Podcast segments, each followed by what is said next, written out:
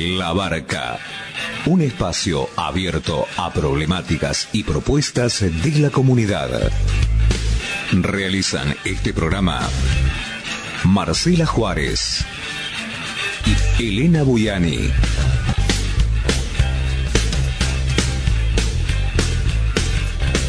Depende de vos a qué puerto querés llegar.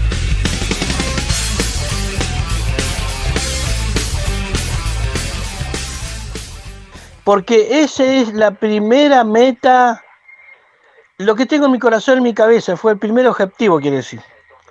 No porque he visto la destrucción de nuestra cultura. Y la veo desde chico.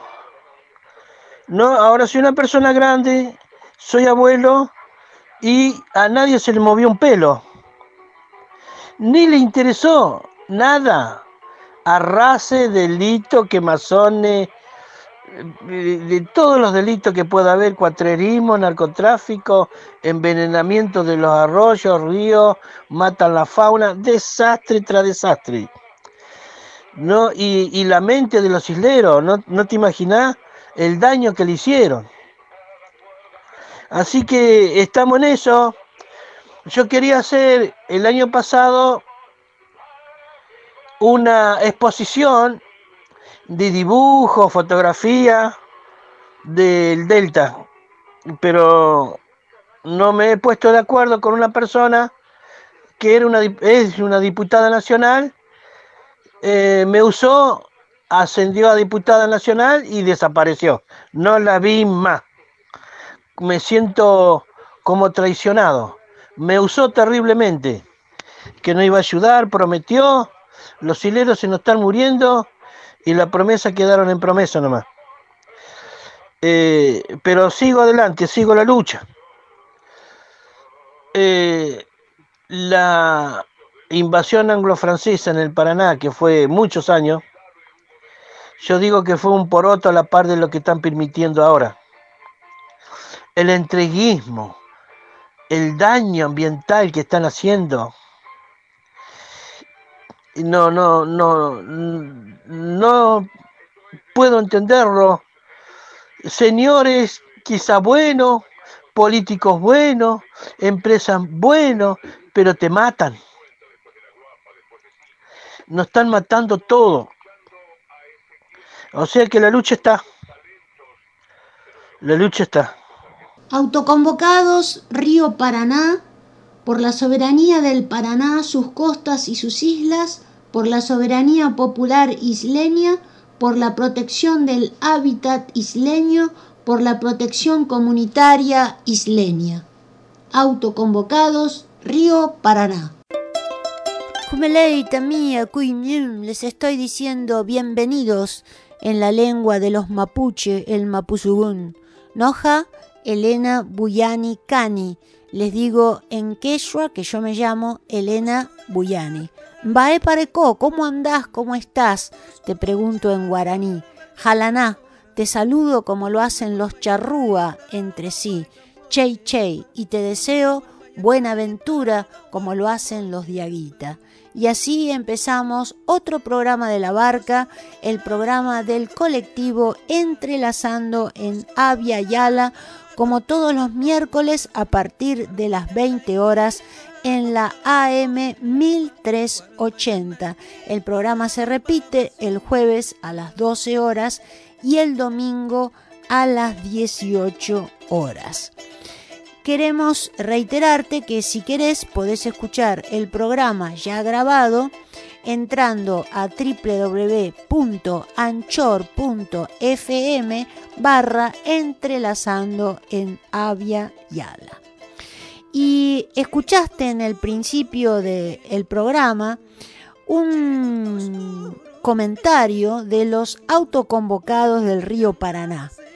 Pero hay algo que falta en este informe, que es la presencia a la vera del río Paraná de las centrales atómicas que están ubicadas en Lima, partido de Zárate, que son dos, más un, pequeño reactor, que es un Karen, que están construyendo. Y al que se le agregaría ahora un nuevo reactor nuclear, una nueva central nuclear de origen chino experimental que se colocaría cerca de estos emplazamientos. O sea que el río Paraná no solo tiene un peligro relacionado con políticas de destrucción del medio ambiente relacionadas con una parte del extractivismo, sino con todo el espectro extractivista, que es incluyendo, por supuesto, a la nefasta energía nuclear, que es la más destructiva de todas. Queríamos agregar esta información a lo tan grave que se denuncia desde el punto de vista de los isleros de la zona. Y mm, ahora vamos a escuchar a mm, una entrevista que le hicimos a Arturo Avellaneda, escritor y naturalista, que es parte del capítulo de Permavitante del mes de julio. Lo escuchamos. Tenemos el enorme placer de estar junto a Arturo Avellaneda, escritor, naturalista. ¿Cómo estás, Arturo? Elena, qué gusto estar nuevamente en estos micrófonos. Gracias por esta invitación. Ya saben ustedes, los oyentes de la barca, que todos los meses tenemos un capítulo nuevo del ciclo Permavitante que está a cargo, por supuesto, de nuestro queridísimo Arturo Avellaneda. Pero antes de empezar con el capítulo de hoy, eh, quisiera introducir a los que nos escuchan a qué es el manifiesto permavitante que vos escribiste, que está dividido en tres partes y que hace un análisis de el derrotismo al cual nos lleva el progresismo globalista que impera en el mundo de una manera estúpida y siniestra. Así que primero me gustaría que nos explicaras qué es el manifiesto permavitante y cuáles son esas tres partes y qué significa. Y, y la importancia que tiene, además, para nuestros oyentes, que cómo pueden acercarse a leerlo, porque es fundamental tener referencias que nos abran los ojos frente a la realidad.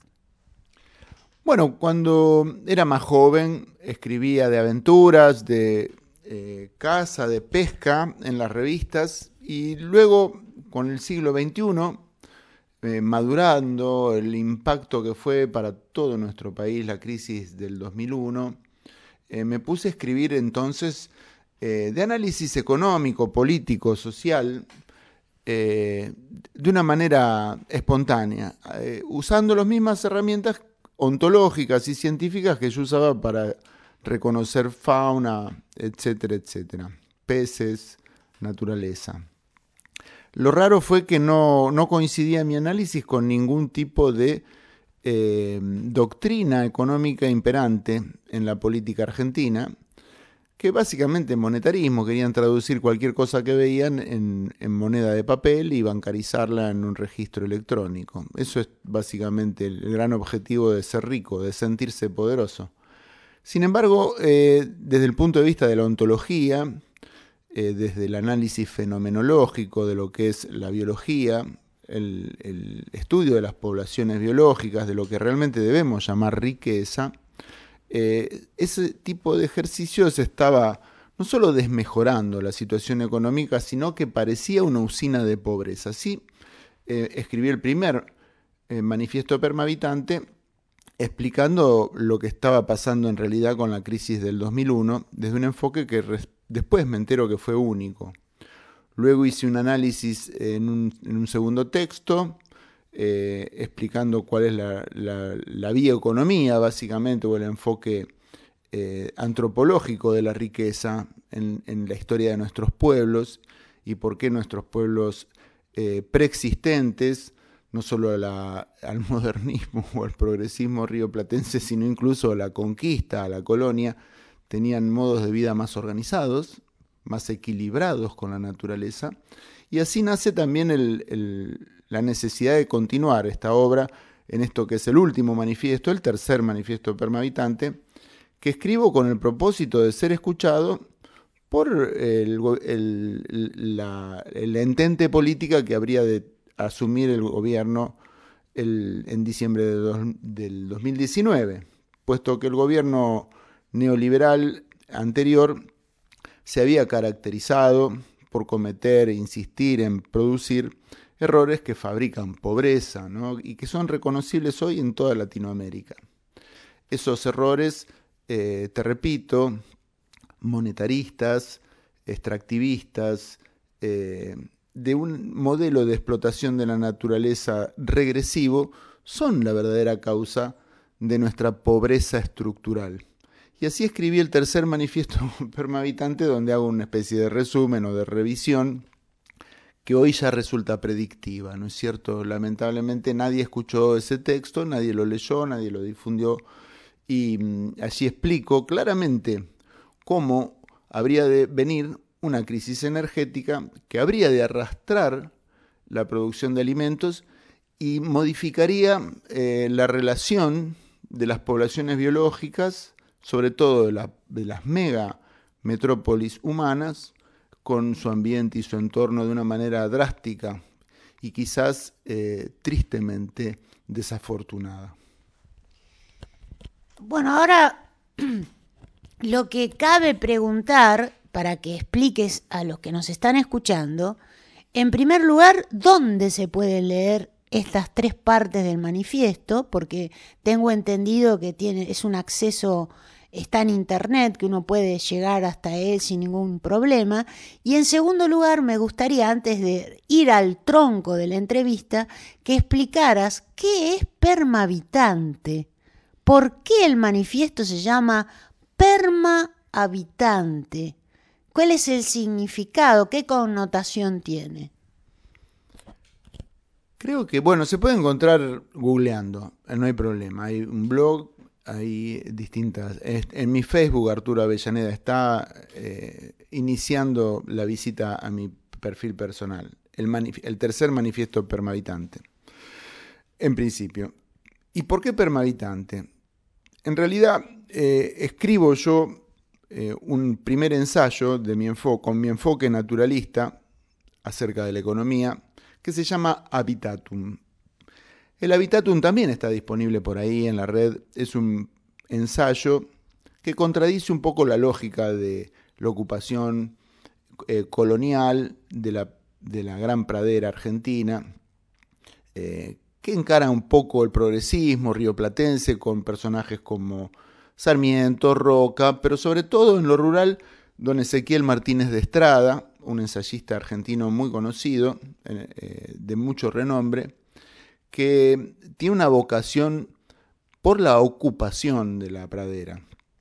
Y yo establezco otro parámetro de observación que significa, por el contrario, no, la, no la lógica del ocupante, sino la del habitante, estableciendo un contradictorio inédito en la Argentina del análisis de la ocupación de nuestro territorio. El, habitante eh, no, no tiene por qué exportar nada. Y si va a introducir algo de, lo, de la naturaleza de su entorno en un mercado, será porque ha de recibir algo de igual valor a cambio. Si no es un explotado más, un explotado no proletario podríamos llamarlo, pero un explotado más, un exportador que está cambiando por una monedita de papel que le imprimen como un tonto, que está depositando en un banco que no existe, en un, en un código de, de, alfabético electrónico que no maneja, y que le imprimen en una pantallita un certificado de depósito. Pero la, la, riqueza que evacúa en muchos casos es irreemplazable. Y sobre todo, el sistema natural en el que habita, ¿sí? Es el verdadero fundamento de su economía y de su supervivencia. Entonces, el contradictorio del ocupante contra el habitante vuelve a cobrar sentido en estos eh, episodios que conocemos como la colonialidad. Entonces, descolonización es un término que apunta a destacar este contradictorio Y a mí se me ocurrió que permavitante, o sea, el que quiere vivir para siempre en ese territorio, que quiere tener sus nietos, quiere mantener su cultura, tener un perro, un caballo que pueda tomar agua del piso por lo menos, eh, sostener eh, la vida de su comunidad de una manera digna, eh, merecía tener ese nombre, permavitante. Bueno, ahora sí pasemos directamente, que en realidad es parte de lo que vamos a hablar el día de hoy, de la temática del día de hoy, este manifiesto, porque tiene todo que ver con lo que vamos a hablar. Eh, ahora, ¿qué pasa ahora? No? Estamos con eh, las grandes potencias que se han encontrado con una falta de respuesta a su supuesto progreso, ese progresismo globalista, porque no hay más energía, entonces están presionando eh, y presionan de diferentes formas, o a través de una crisis o a través de guerras. Porque ahora lo que nos están explicando, de una manera mentirosa y, y también interesada, que la guerra es la que está causando la crisis, y es al revés. Entonces, ¿por qué no empezamos a analizar entonces qué es lo que pasa ahora de acuerdo a esta visión que vos tenés? Bueno, fue evidente desde la década del 70 que la puja por la energía habría de eh, establecer eh, el crecimiento o el decrecimiento de las sociedades complejas. Era entonces la disponibilidad de energía barata y abundante la impulsora de la sociedad industrial y esta la matriz de bienestar de la población eh, metropolitana, del hombre civilizado, el, ideal de vida y de bienestar de realización colectiva. Sin embargo, eh, no pocos advirtieron que la destrucción de otras comunidades aisladas tenía que ver con el saqueo de sus recursos no renovables, sobre todo el petróleo, las fuentes de energía no renovables. Así las sucesivas guerras de Medio Oriente y ahora, entonces, el colapso de la planificación de largo plazo de las economías occidentales no por la falta de emisión de moneda, no por la falta de estructura eh, industrial, sino por la falta de energía. Y se están matando por eso. No es que la guerra sea la causa de las restricciones económicas que vive todo el mundo occidental. Es eh, la falta de energía lo que impulsa la necesidad de ir hacia las fuentes de energía ajenas y robarlas como pasó en Siria y no pudieron, pero sí pasó en Libia y alcanzaron a derrocar a su, a su presidente para saquear sus recursos energéticos, sus depósitos de agua. En Siria terminó en una derrota donde descubrimos que era, eran las potencias occidentales, sobre todo Estados Unidos, Israel e Inglaterra, quienes estaban pretendiendo hacerse de los grandes recursos energéticos de Medio Oriente. Ahora en Ucrania, eh, parece ser que a Occidente le ha ido muy mal con esa idea, porque ha fracturado su relación con los grandes depósitos de gas de Rusia y esta a su vez ha decidido transferir a un costo conveniente su capacidad energética a otros mercados, generando entonces una brutal recesión en Europa y eh, casualmente beneficiando a la potencia americana, a la primera potencia americana, que tenía justo en oferta el asuntito del fracking. Em, nosotros no, no, no, estamos ajenos a esta crisis tampoco. Sin embargo, eh, no ha habido una expresión de análisis entre nuestros economistas que recobre esta relación realista con eh, el recurso energético. En mi texto, el tercer manifiesto permavitante, comienzo por establecer esta situación ineludible de restricción energética, inminente y ausente en la planificación de largo plazo de todos los partidos políticos de Argentina, que habría de generar una restricción en el sector alimentario, una modificación de nuestra cultura rural trágica, trágicamente, porque realmente un saqueo, y entonces un enfoque poblacional eh, desafortunado, consecuente a esto, a este efecto dominó de la restricción energética, luego su efecto sobre la matriz agroalimentaria, sobre todo el transporte, el encarecimiento brutal que estamos viendo del gasoil, totalmente predictible, absolutamente calculable, y sin embargo, que este gobierno no, no, no solo no lo pudo advertir, sino que no supo siquiera eh, protegernos o anunciarnos la inminente crisis. Ahora, esto está generando una matriz de empobrecimiento en todas las economías neoliberales, en todo este eh, globalismo desarrollista que ahora no resulta factible y que por el contrario está causando pobreza. Ahora, eh, a nosotros nos dicen aquí en Argentina que necesitamos dólares, que necesitamos inversiones.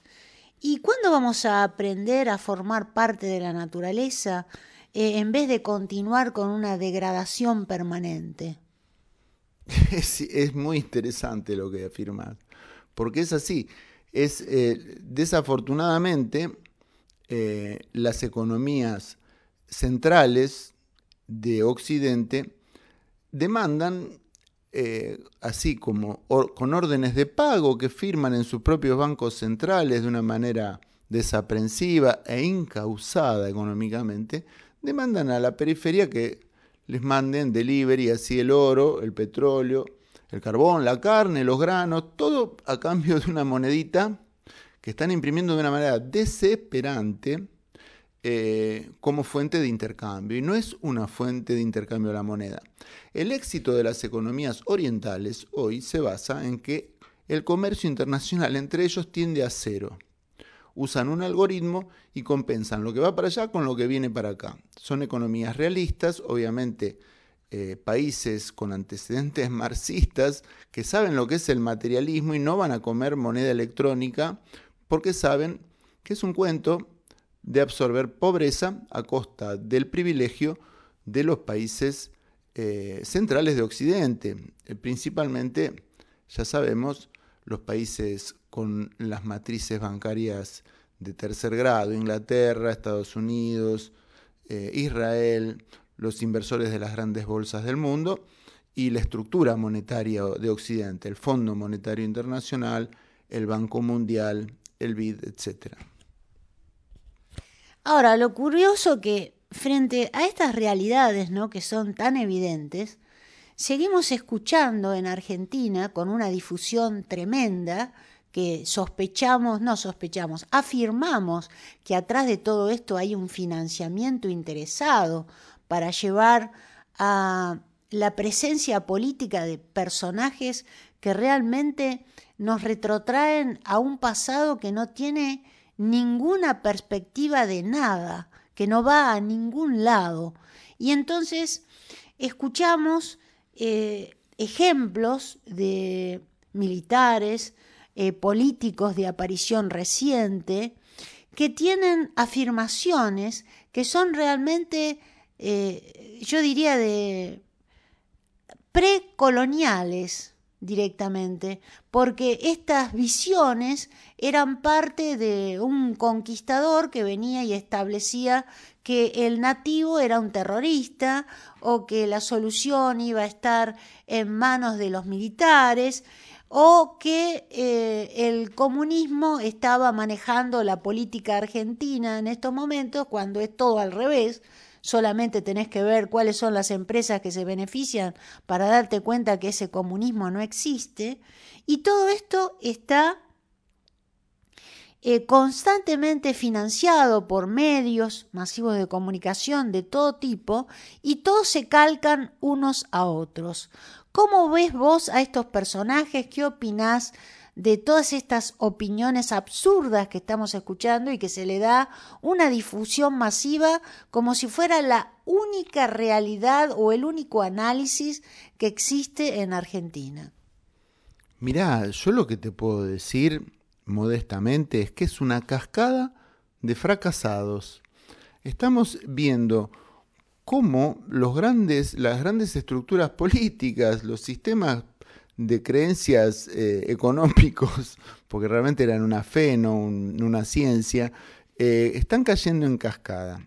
Por empezar, eh, el gobierno, el oficialismo, un, supuesto peronismo que nadie ve en ningún lado. sin ir más lejos, Massa es un muchacho que se afilió a la UCD, a un partido de derecha. Lo mismo Alberto Fernández, afiliado de un partido de derecha, que entra al peronismo como interventor de la mano de Domingo Felipe Cavallo, un, neoliberal de los organismos internacionales, eh, y lo mismo Gustavo Vélez, que es el ministro de Planificación, puesto que estamos hablando de eh, planificación de largo plazo que lo interpelo con nombre y apellido, que es un sujeto numerario del Opus Dei, y, ah, y este grupete, digamos, de, neoliberales, de los organismos internacionales, pentagonistas básicamente, pro-yanquis, dolaristas, del uno a uno, más los Opus Dei, estos muchachos eh, que vienen del franquismo español, fascistas, ¿sí? camisas pardas, son el sustento civil de las dictaduras de Argentina. ¿Qué hacen en el gobierno popular? Eh, no tiene ningún sustento poder eh, adivinar o, intuir cuál ha, de ser la política de estos muchachos. Están cayendo en cascada lo mismo que la política globalista, que los enfoques monetaristas han caído en toda la región. Y sin ir más lejos, te cito la reforma constitucional de Chile, la caída de la constitución de Pinochet, eh, cómo se revirtió el golpe en Bolivia, el regreso de la democracia a Bolivia, el apresamiento de los golpistas y, de algunos la fuga a otros países para evitar la cárcel, el juicio por derechos humanos, delitos de lesa humanidad. Eh, actualmente la revuelta luego del fraude que fue la elección en Ecuador, la revuelta de las comunidades indígenas que aplican la doctrina del paro general, las federaciones de pueblos originarios. Nada que ver la CGT, el proletario ya no es más el sujeto revolucionario de la región. Ningún partido de izquierda se anotició de esto, puede ser posible. Y sin embargo, eh, una doctrina está naciendo de una manera desapercibida esta capacidad entonces de, anticipación es observada por muchos personajes siniestros. Como vos bien decís, algunos son medios masivos, otros disponen de radio, de diarios, de programas de televisión. Yo quiero citarte dos casos ridículos recientes o tres, pero que son más o menos lo mismo. El nuevo golpista este Aldo Rico, que, retrotrae al fundamentalismo más criminal, a la era más oscura de Argentina, sus afirmaciones de esta semana a la prensa, eh, llamando a respaldar un golpe de Estado al ejército. Por Dios, ¿cuándo el ejército nos defendió de algo últimamente? No recuerdo. Megaminería, eh, fracking, el robo de nuestras, eh, de nuestras reservas económicas, incluso en oro. Se llevaron el oro a Inglaterra y estos tipos fumaban en pipa mientras se lo llevaban. Así que de cara pintadas no sé qué tienen. No sé qué, por qué querrán combatir. Será, es una intriga. Un, un asesino perdido en la noche de las dictaduras. Expert un tipo a contramano de la historia, otro personaje siniestro, declara en contra eh, de, un, pueblo nativo preexistente, de los mapuches, en la Patagonia, afirmando en una universidad nada menos en Río Negro, que para él a los mapuches hay que darles cárcel o bala. Y lo afirma incluso en nuevas declaraciones al punto tal que genera una cuestión de privilegio en el Congreso para que se sancionen sus afirmaciones. Ni hablar de este muchacho también que tiene un espacio en los medios eh, eh, descomunal que Javier Milei, que, que incluso no, duda en avalar el tráfico de órganos y otros eh, ingresos así en el mercado de cosas que no tienen remedio. Eh, ellos seguramente están previendo la cascada de fracasos que han de provenir del, del modelo este de fabricación de dólares electrónicos a costa de las riquezas que deberían estar ahí para nuestro beneficio exclusivo. Y no hay ninguna razón para concederlas, exportarlas, y menos a cambio de nada, y mucho menos para apoyar eh, esta fórmula de intervención política neocolonial que tenemos en nuestro territorio, con personajes que no solo tergiversan la intención de las mayorías, engañando a nuestros partidos políticos, eh, desplazando a los verdaderos dirigentes sociales de nuestros movimientos sociales, campesinos, indígenas, sustituyéndolos por monigotes que hacen declaraciones rimbombantes, pero que no, no, no tienen la intención de cambiar nada, de detener por lo menos el flujo exportador de fracaso e importador de pobreza en el que estamos inmersos ahora. Sí, yo te escuchaba atentamente y hay algo que a mí me gustaría agregar, porque se habla mucho de la dictadura militar como la época más oscura de la historia argentina. Eh, y yo creo que la historia argentina ha sido siempre oscura, muy oscura, porque no nos olvidemos que el Estado argentino nació del genocidio indígena. Y eso todavía no ha sido develado de la manera que debería haber sido, porque si eso se hubiera develado, si hubiera, en vez de glorificarse, se hubiera castigado, se hubiera utilizado la justicia, no, se hizo todo lo contrario. Y eso permitió la reiteración de genocidios que hoy continúan. Y uno de ellos fue la dictadura militar del 76, que no fue exclusiva en Argentina, sino que fue una especie de reproducción masiva de un colonialismo elaborado desde el exterior para imponer las políticas extractivistas que tenemos hoy día. Por eso, eh, esto de, de, que la dictadura fue la época más oscura, yo creo que la dictadura es una consecuencia, es una cascada, como vos decías muy bien, de genocidios que en vez de castigarse, se glorificaron y continúan glorificándonos, que ese es el gran problema que tenemos en la Argentina y nos impide ver el territorio, que es la salida eh, la relación del habitante con el territorio. Esa es la salida, porque eh, la glorificación de estos genocidios lo que hace es separar al habitante del territorio de donde nació, del cual respira, del cual vive, y que sin él, si él no está sano, no puede sobrevivir. Así que a mí me gustaría aclarar esto porque lo hemos escuchado muchas veces y creemos que es fundamental, sobre todo en entrelazando Navia y Ala, este, aclarar bien estos términos, porque si no, tal vez, tal vez, nuestra historia sería otra.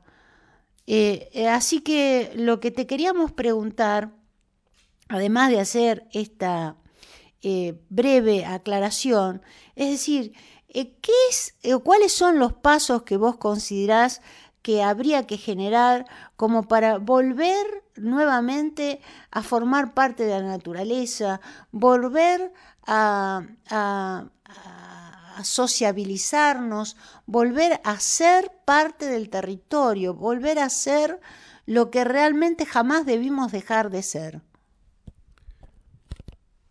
Mira, Elena, eh, Coincido absolutamente con tu afirmación y te propongo hacer un punteo de escenarios a poder observar ya ahora dentro de esta nueva doctrina que llamaría la regeneración o, o la interacción natural, el equilibrio con la naturaleza. El primero que te menciono es la pesca, la captura pesquera.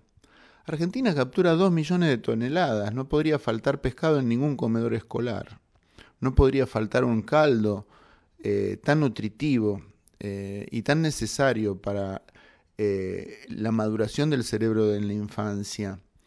y sin embargo, la alimentación en crisis y sobre todo basada en, en harinas en los comedores escolares, tan, tan penoso. Eh, la pesca, dos millones de toneladas. Imagínate lo que significa, lo que significaría para nosotros poder equilibrar el consumo de esa captura pesquera. Te sigo mencionando, la recarga, el respeto del íntegro circuito de agua, desde las fuentes primarias, que son las montañas que tocan las nubes, se inundan y chorrean en, chorrillos, en arroyos, y son la fuente de alimentación de todos nuestros ríos y de toda nuestra agricultura, de toda nuestra fauna que bebe gratuitamente, sin pagarle un dólar a nadie. Eh, la recarga del circuito de agua dulce, indispensable, la protección, el cuidado.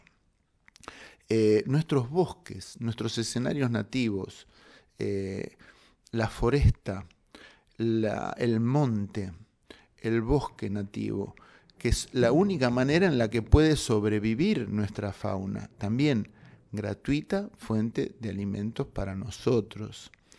Una ruralidad basada entonces en nuestras características, al tope de nuestras necesidades y sin la obligación de tener que exportar a nadie y de alimentar a nadie que no nos reporte ningún tipo de reciprocidad, puesto que nosotros estamos fabricando aproximadamente super cosechas, super extracción de pesca, eh, exportación de carne eh, y otros recursos hasta lácteos, eh, podríamos decir que cada argentino alimenta 15 personas. 15 personas, imagínate lo que debería reportar económicamente para nosotros en bienestar, en condición económica, en capacidad eh, de establecer un rango familiar de bienestar digno como cualquier nación del mundo, sin contar la minería, sin contar la extracción de energía. Argentina tiene todos los recursos necesarios y no tiene una clase política dirigente. No es que eh, estén equivocados, es que no la tiene a la clase política dirigente. Directamente nuestros partidos de masas, nuestros movimientos sociales, eh, incluso el sindicalismo, otrora la columna vertebral del movimiento justicialista, están eh, eclipsados por el dólar. No tienen otra meta más que el progresismo este de bancarizar todo lo que ven a su paso así tengan que incendiarlo, envenenarlo, arrancarlo o pisotearlo. Y el resultado es la población que tenemos, el estado en el que estamos viviendo ahora, que es inédito para un país de nuestra, con la riqueza que tenemos en nuestro territorio y la poca población que somos, el grado de educación, la capacidad industrial, nuestras universidades, no son, realmente no son honradas por eh, la clase dirigente. Eh, ¿qué te podría decir? No, no quiero hacer como se escucharon últimamente eh, sedición o, escándalo, simplemente quiero motivar al que nos escucha a reflexionar acerca de cuál va a ser la participación política que reemplace esto, sobre todo en el futuro inmediato, porque ya no nos queda tiempo, no nos quedan eh, motivadores, no nos quedan referentes, debemos reemplazarlos. Bueno, Arturo, me parece que esta frase final tuya es este, la conclusión más clara de toda la entrevista del día de hoy, que es, tenemos que reemplazarlos, pero con protagonismo, con participación. Eh, creemos que ya la democracia representativa, eh, nuestra constitución debe ser modificada, porque no puede ser que el pueblo no delibera ni gobierna sino solo a través de sus representantes, que uno se tendría que preguntar cuáles son los representantes, que eso es lo que hay que cuestionar en nuestra constitución y generar algo más participativo, eh, más consultivo, eh, un verdadero cambio eh, que necesitamos reactivar ya, porque todas las recetas que se vienen difundiendo nos están llevando siempre al mismo lugar y cada vez vamos a estar peor. Así que nos, para terminar esta entrevista te dejo para que la cierres con lo que quieras, como es la costumbre en nuestro programa La Barca. Gracias, Elena. Y no, simplemente decir que la economía existe, eh, la economía natural, la economía, la bioeconomía, eh, es gratuita, es proveedora de satisfactores. Todos los, todas las necesidades humanas encuentran una satisfacción en la naturaleza y todas son gratuitas. Imagínate, los gatos existían antes de que existiera el alimento balanceado. Evidentemente, nosotros vamos a tener que reflexionar sobre eso muy pronto. ¿Cuál sería entonces nuestro alimento? ¿Cuál sería nuestro hábitat? ¿Cuáles serían nuestros hábitos adaptativos más, más dignos que nos vuelvan a, traer esa dignidad perdida? Em, yo te agregaría, para mí las herramientas políticas del futuro tienen que ver con esto, con los bienes comunes, con la naturaleza y sobre todo también con esta nueva capacidad de vigilancia que eh, se arrogan algunos privilegiados con eh, el gobierno electrónico, con los datos abiertos. Yo creo que hay oportunidades nuevas que explorar acerca de la observación de la naturaleza, acerca de la riqueza real y su, modo de interacción, de explotación en estos recursos que son también intelectuales que debemos aprender a manejar. Fíjate lo que ha pasado en materia sanitaria, que nos han engañado durante tanto tiempo sin realmente tener la capacidad estadística de sincerar lo que se estaba diciendo eh, o compararlo con otras tasas sanitarias de otros años para ver que no estaba ocurriendo prácticamente nada nuevo. Y sin embargo, eh, estuvimos tragándonos eh, restricciones e inducciones totalmente innecesarias. Así que creo que en eso, creo que observar la naturaleza, incluso poblacional humana, y, estudiarla con datos eh, abiertos, no exclusivamente disponibles al privilegiado, a la información privilegiada, es el camino para reencontrar este sendero que hoy parece tan, tan nebuloso.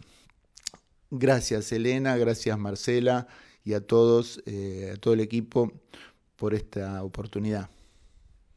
No, en realidad los agradecidos somos nosotros, porque escuchar este tipo de entrevistas para nosotros es un privilegio porque implica no solo escucharlo, sino que hay alguien más que está escuchándonos y que lo traspasa y lo comparte como suele ser el público de Entrelazando en Avia Yala, el compartir, el ayudarnos, el entrelazarnos. Mil gracias, Arturo.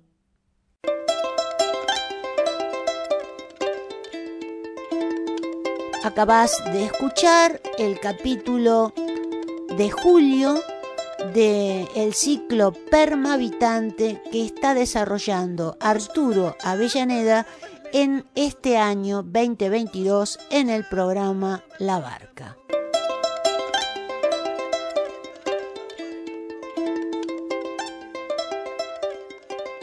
Estás en la barca como todos los miércoles a partir de las 20 horas en la AM 1380, el programa del colectivo Entrelazando en Avia Yala.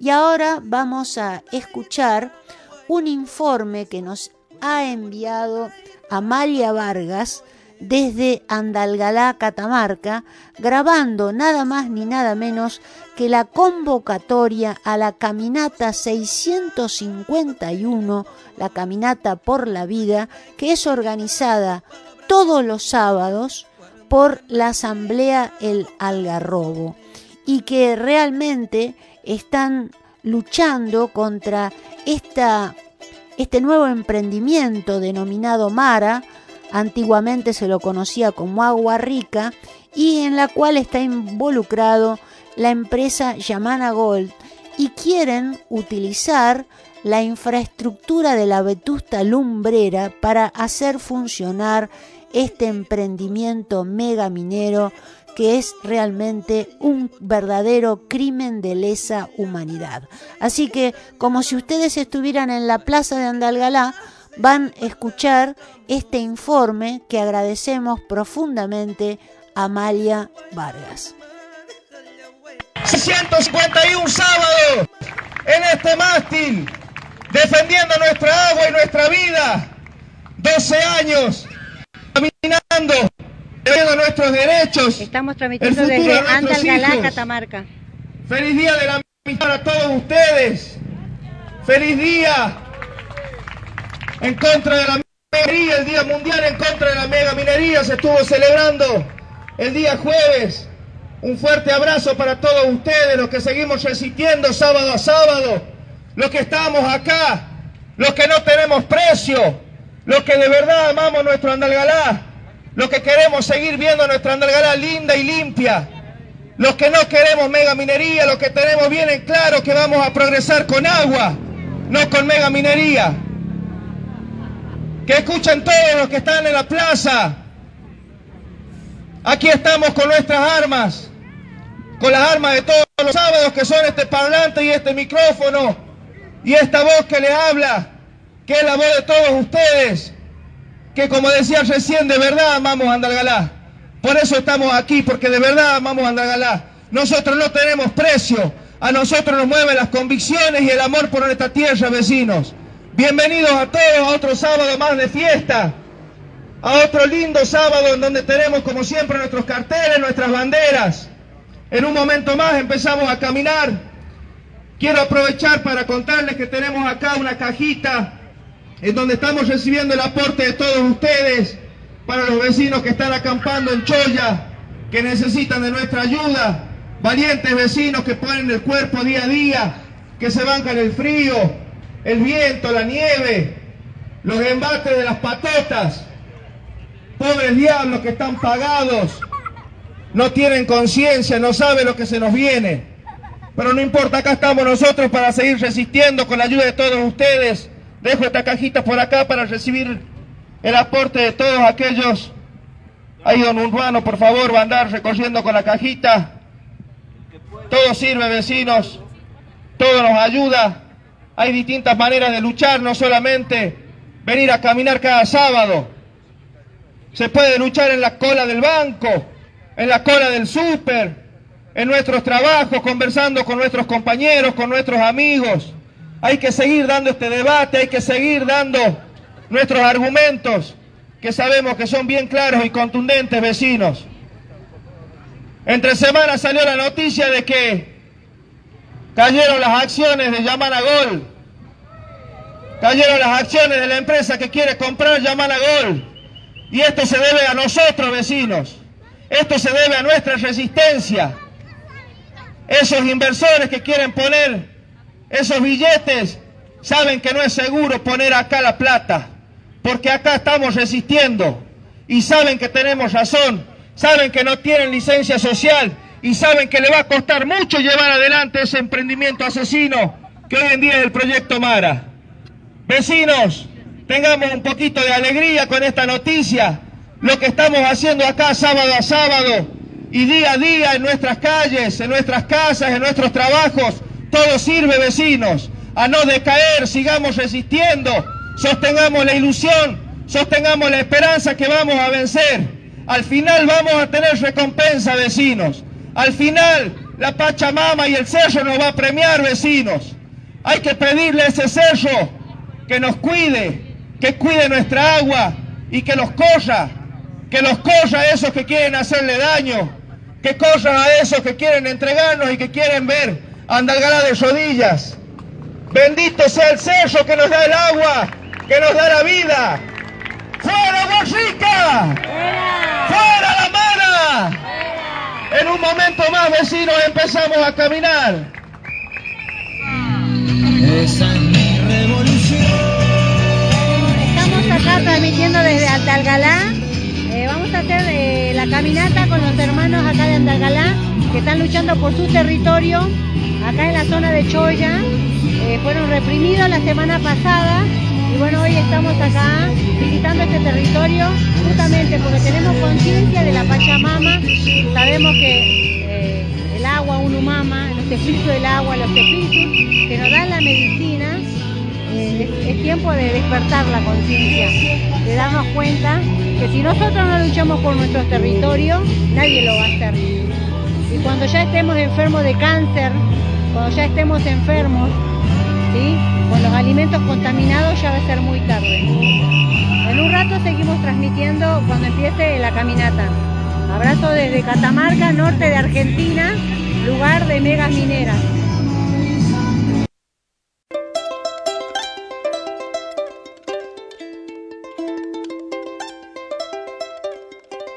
Bueno, y ya no nos queda más programa, nos despedimos hasta la semana próxima, invitándote a que nos ayudes, que colabores con nosotros para la realización del documental Pueblos Fumigados, eh, que fue un registro que hemos realizado entrelazando en Avia en una regional realizada en San Miguel de Monte, provincia de Buenos Aires, donde se escuchan qué es lo que le pasa a la gente y al territorio con toda esta agricultura enfermante y que genera un verdadero genocidio.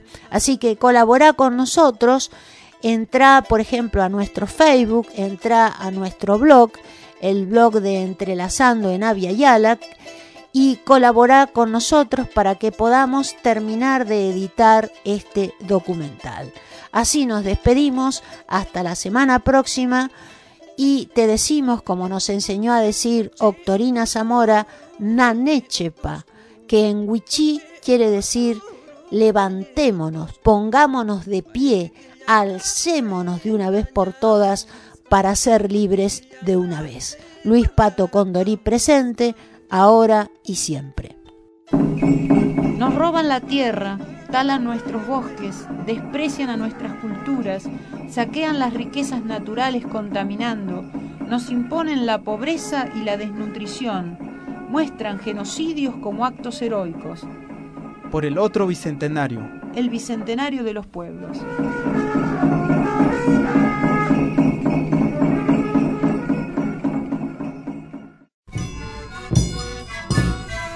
la vida, cuidada por la esperanza de un futuro solidario, por el respeto al medio ambiente, por la investigación de los crímenes de lesa humanidad cometidos contra los pueblos originarios, por la devolución de los territorios que les usurparon, por la salud, por una niñez y adolescencia protegida, por la biodiversidad, por la justicia, por la soberanía alimentaria, por el respeto a la Pachamama, por el otro bicentenario, el bicentenario de los pueblos.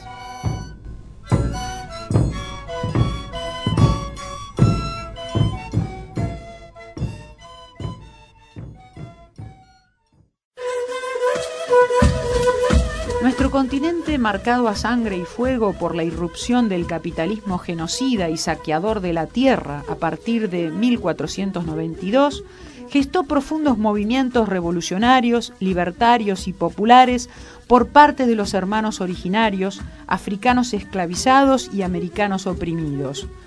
Pretendemos recuperar este patrimonio de saberes y rebeldías, de historias y culturas silenciadas y menospreciadas en el marco de un proyecto que intenta completar sus tareas inconclusas. Por el otro bicentenario el bicentenario de los pueblos.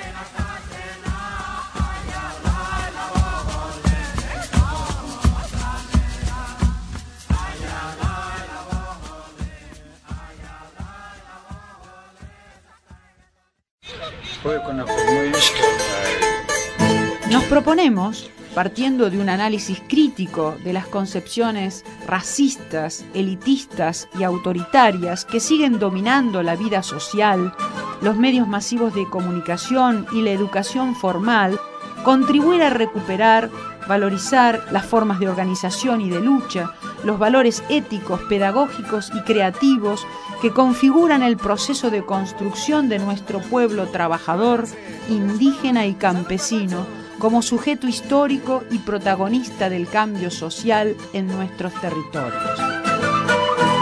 Por el otro bicentenario, el bicentenario de los pueblos.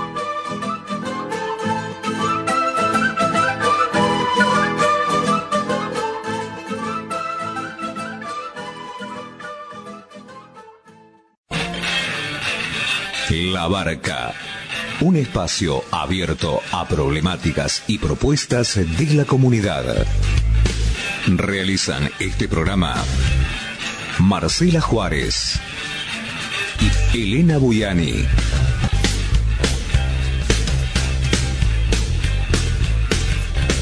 Depende de vos a qué puerto querés llegar.